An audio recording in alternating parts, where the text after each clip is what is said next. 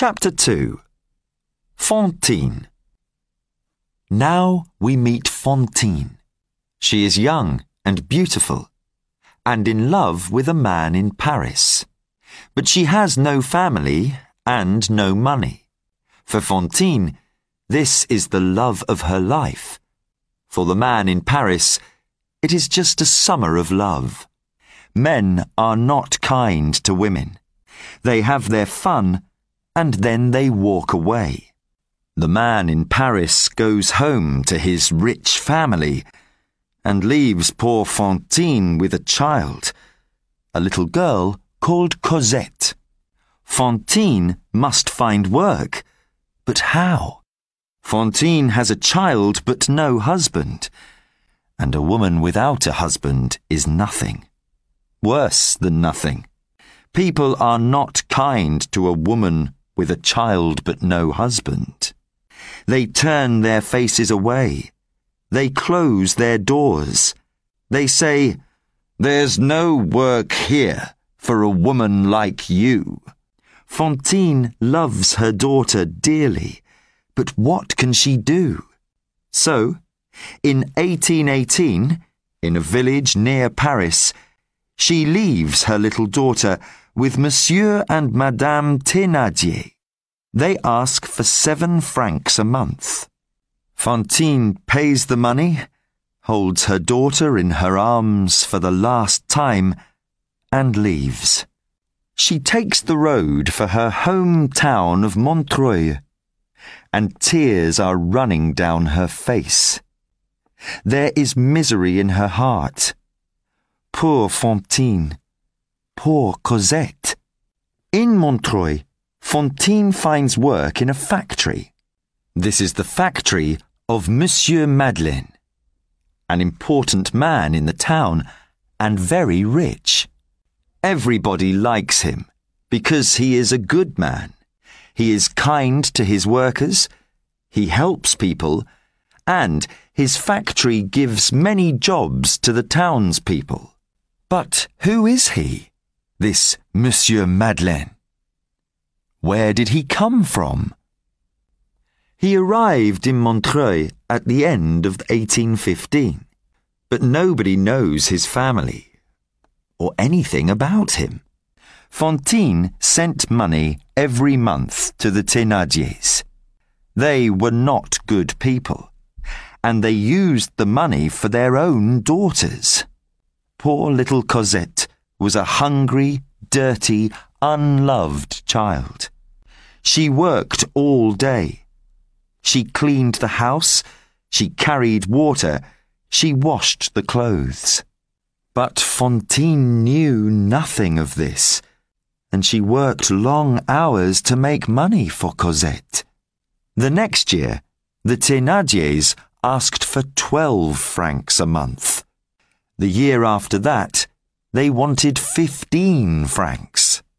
Then, Fantine lost her job at the factory because the women did not like her. She has a child in a village somewhere near Paris. Yes, and where's her husband? She doesn't have one.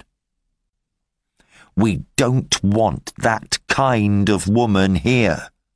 She must go. Fantine found work making shirts.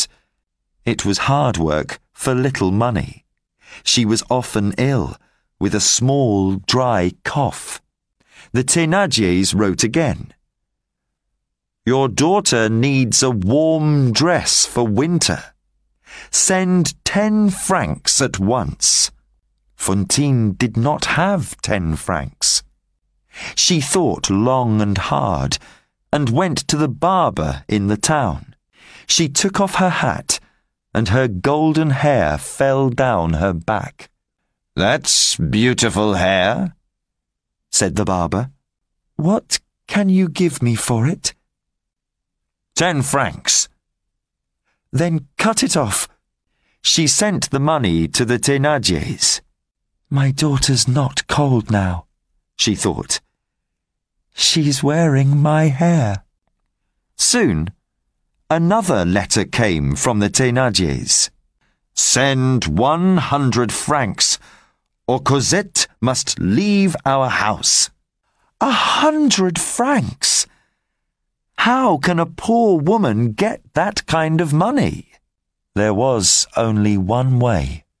One cold winter evening, outside a restaurant in the centre of Montreuil, a woman walked up and down.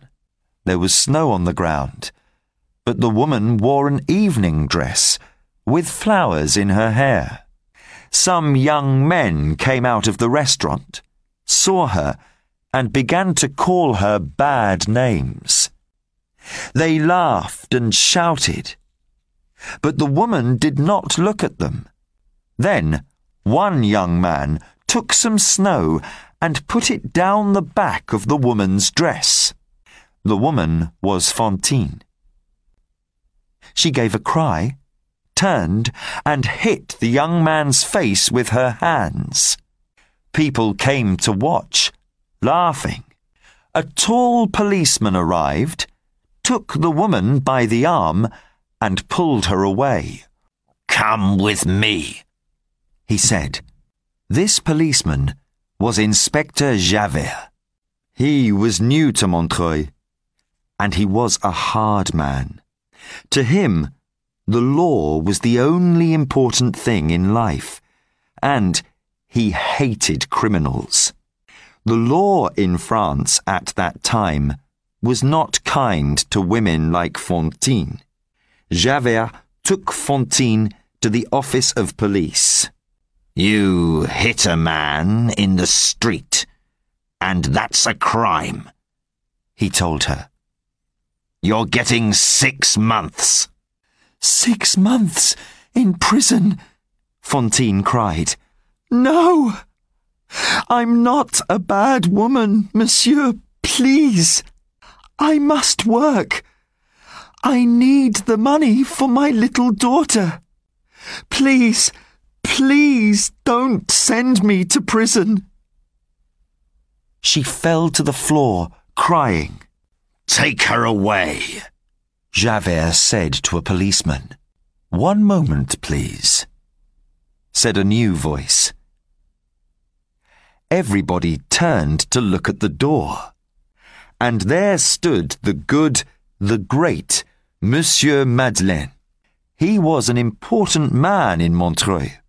Inspector, he said. I was outside the restaurant too and I can tell you the true story. The young man began the fight, and this poor woman, he looked at Fantine on the floor, must go free. She did nothing wrong. The woman is a criminal, said Javert angrily. She. She must go free, said Monsieur Madeleine. Ask the other people at the restaurant. We all saw the same thing. Fantine stood up slowly. She began to cough, a hard, dry noise. Monsieur Madeleine took her arm gently.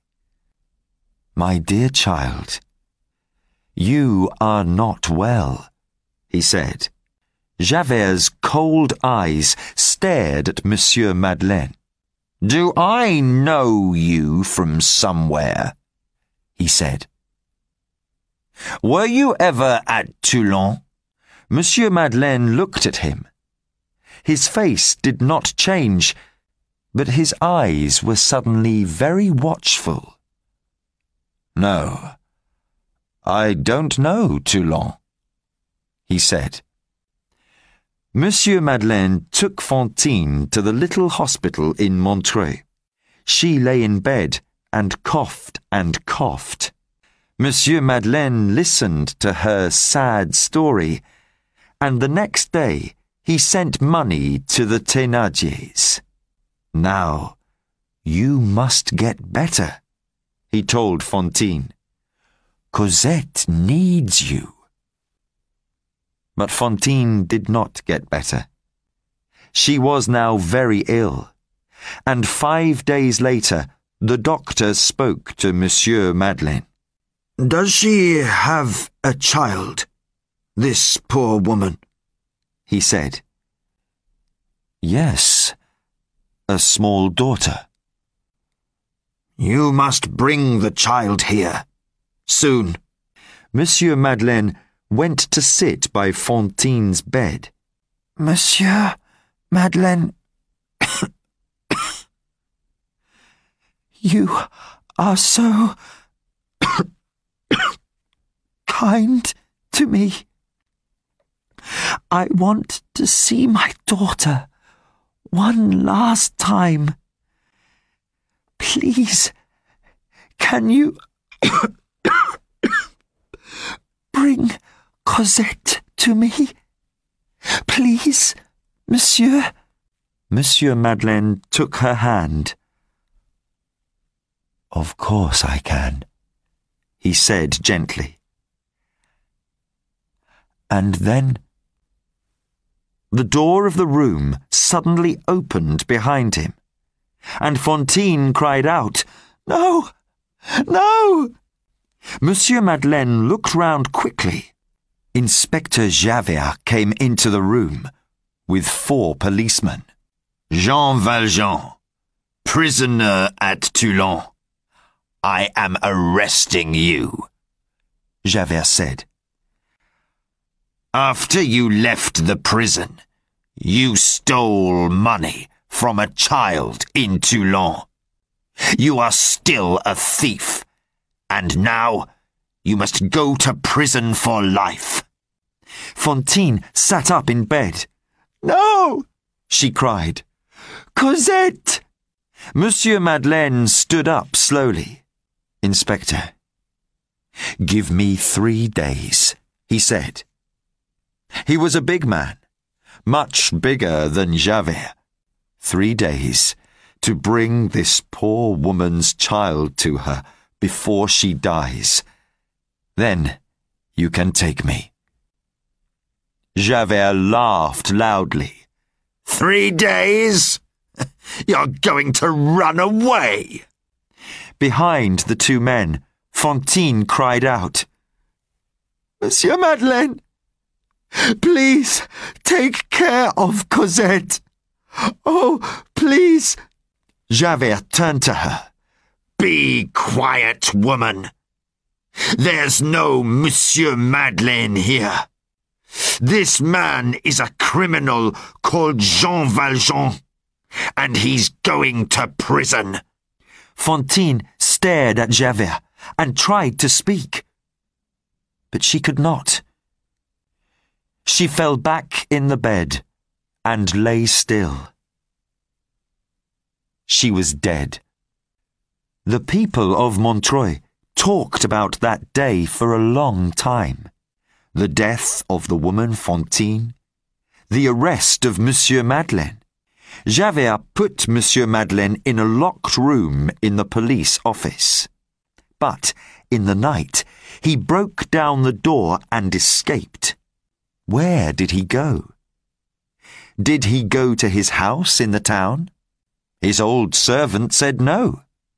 She saw nobody and heard nothing. She said she loved Monsieur Madeleine very much. So where did Monsieur Madeleine go? Nobody in Montreuil saw him again. One thing was certain. In Monsieur Madeleine's house there were two beautiful old silver candlesticks. The next day, they were gone.